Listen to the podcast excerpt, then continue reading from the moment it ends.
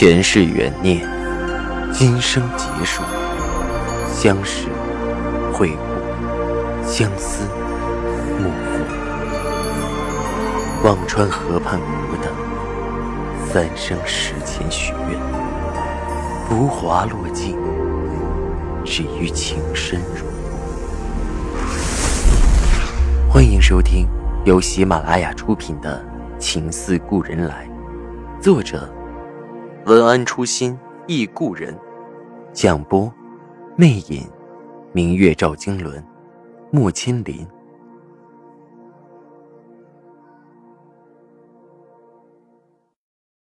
第一百六十一集，等了大概十分钟，肖冰如约而至，一身黑色的正装，被他穿得格外有帅的范儿。只是他的神情，也许由于太疲倦，有些委顿。就是这儿。肖冰笑笑坐在我的对面。时间可过得真快啊！上次和你在这儿吃饭，好像还是昨天的事儿。哎呦，你呀，变得爱感慨了，这可是老的表现。我打趣着肖冰，也不知是事业的忙碌，还是和樊玲的操磨。如今的肖冰不太爱开玩笑了，我只好主动把气氛变得轻松。肖冰摇摇头，淡淡道：“本来就老了。”我把菜单递给他，他也没什么精神。你来吧，随便什么都好。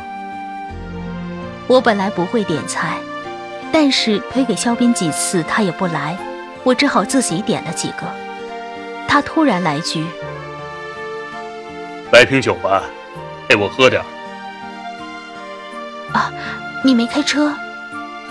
别磨叽了，大不了打车回，明天再来开。肖斌一抬手叫了一瓶白酒，不多时饭菜上来，还没怎么吃，肖斌已经开始喝了。看他心情似乎不太好，我犹豫的问着：“怎么了？”董事会定了总部管理层吗？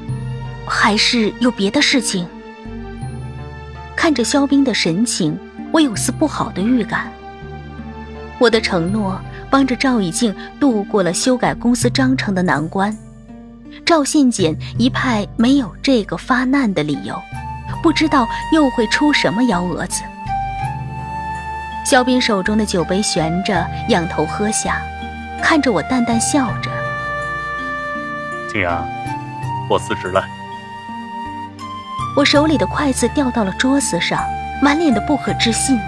啊，为什么？肖斌没有吭声，端起酒杯对我说着：“喝一杯。”我也拿起酒杯陪他喝了一个，却是百思不得其解，忍不住又问：“到底为什么辞职啊？”肖冰顿了一下。看着我说道：“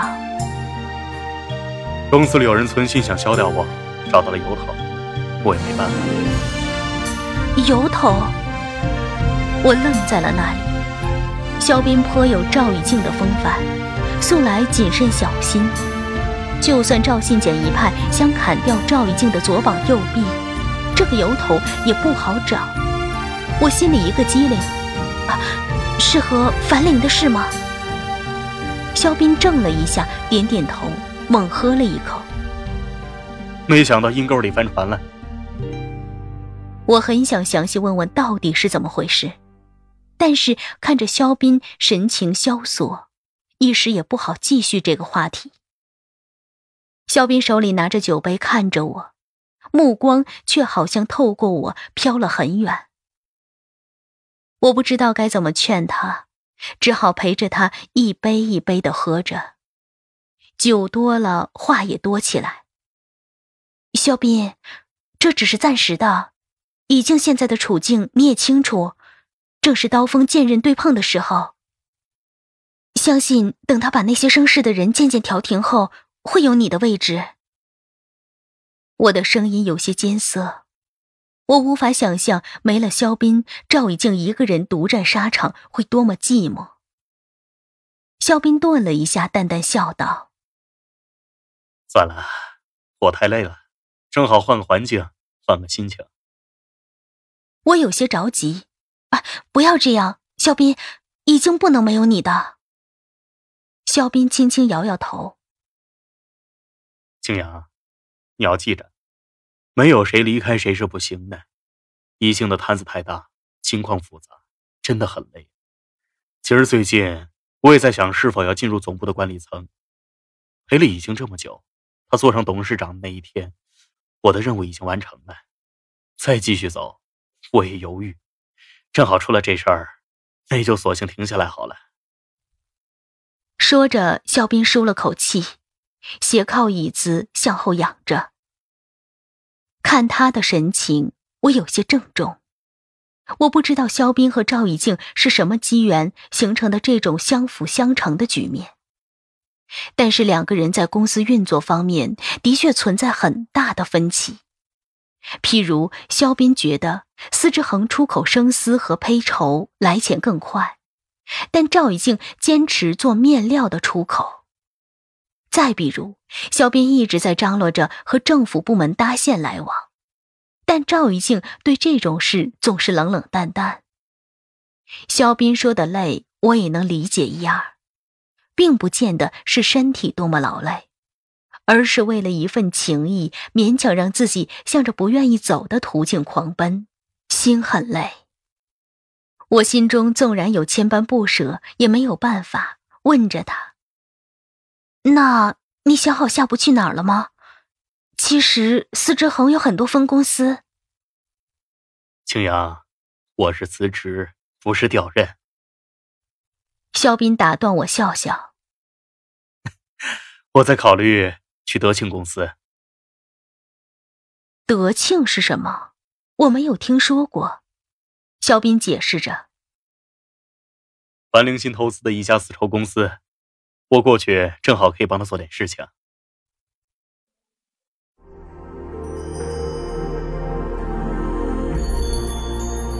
您正在收听的是喜马拉雅出品的长篇穿越小说《情似故人来》。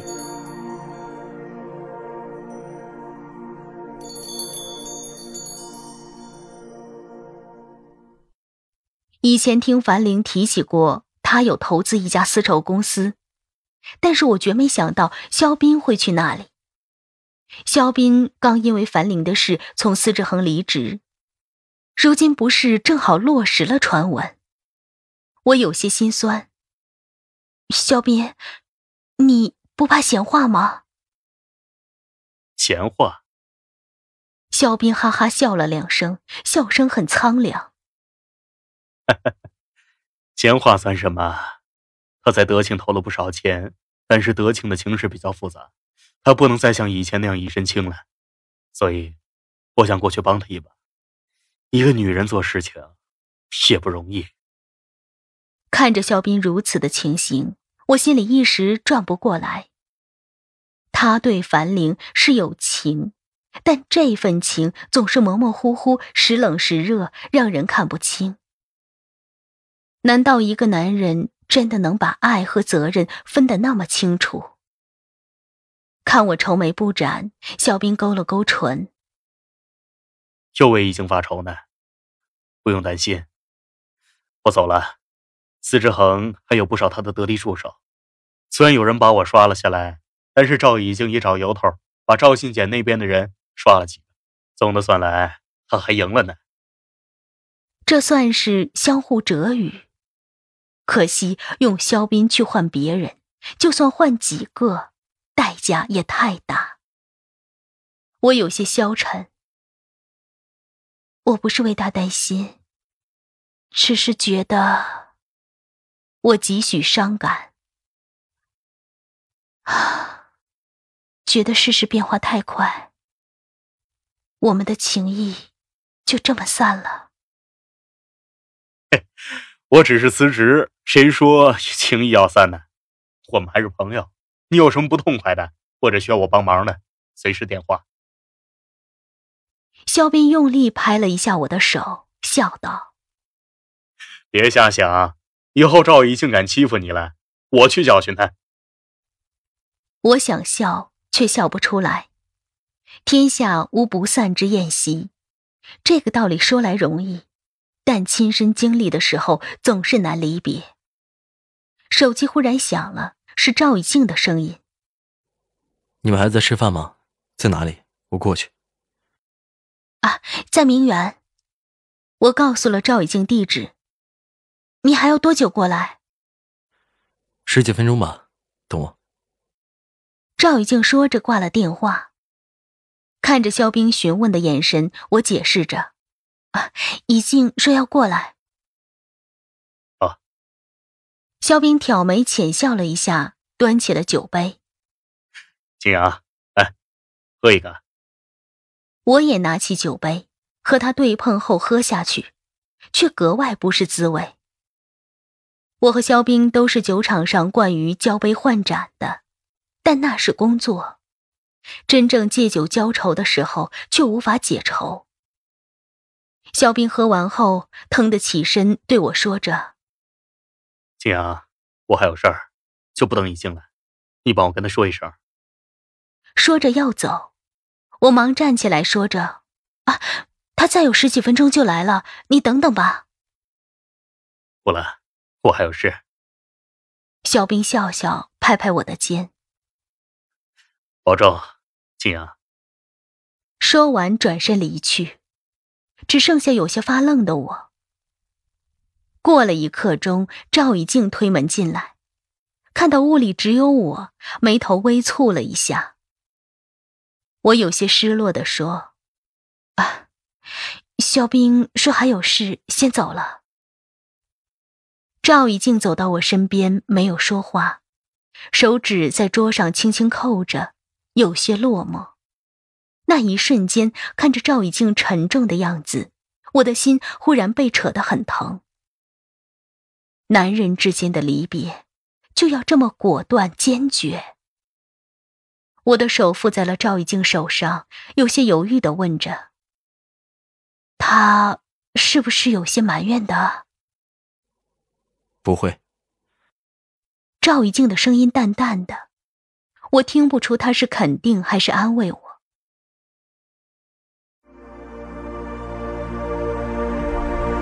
听众朋友，您刚刚收听到的是喜马拉雅出品的长篇穿越小说《情似故人来》。